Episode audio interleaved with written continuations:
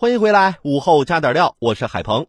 不光垃圾分类的标准我们要关注，三好学生的标准我们也应该关注一下。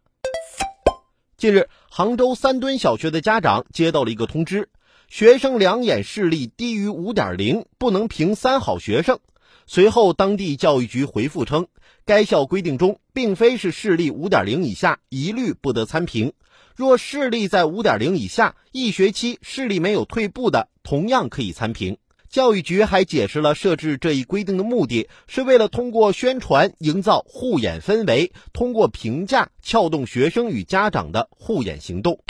学校通过三好学生的评定，撬动学生和家长落实护眼行动的初衷，值得肯定。目前，我国初高中生和大学生的近视率都已超过七成，青少年近视率高居世界第一。而且学生近视低龄化趋势明显，这些数据为近视防控敲响了警钟。为防控青少年近视率，去年教育部会同国家卫生健康委员会等八部门制定了综合防控儿童青少年近视实施方案，明确将儿童青少年近视防控工作总体近视率和体质健康状况纳入政府绩效考核指标。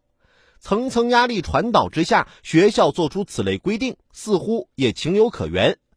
但三好学生作为一项荣誉，是学生评价的重要一环。评价指标的设定理应科学、合理、公平、公正。但不管是视力高于五点零才可参评，还是最新回应的若视力在五点零以下，一学期视力没有退步的也可以参评，以近视程度作为评价标准，似乎有失偏颇。先不论有些近视的成因源于先天，且从近视形成的后天因素来看，学生和家长固然有责任，但学校也是重要的责任方。学业负担过重、升学竞争压力大，以及由此导致的睡眠不足、户外活动和锻炼时间不足，都是近视率高发的主要原因。这其中的哪一项，学校及其背后的整个教育大环境都难逃责任。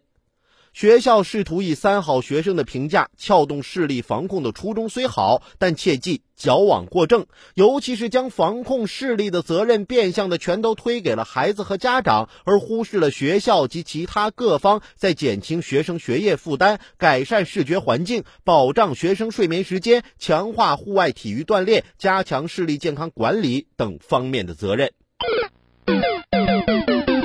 关注近视问题啊，是好事儿。中学的时候，我跟同学在走廊上走，之后我问我同学：“哎，你看对面楼那个女生冲我挥了半天手了，我是不是得回应一下啊？”哎，你看她又换了一扇窗户，还跟我挥手呢。我的小伙伴看了一眼对面，你别自作多情了，人家那擦玻璃呢，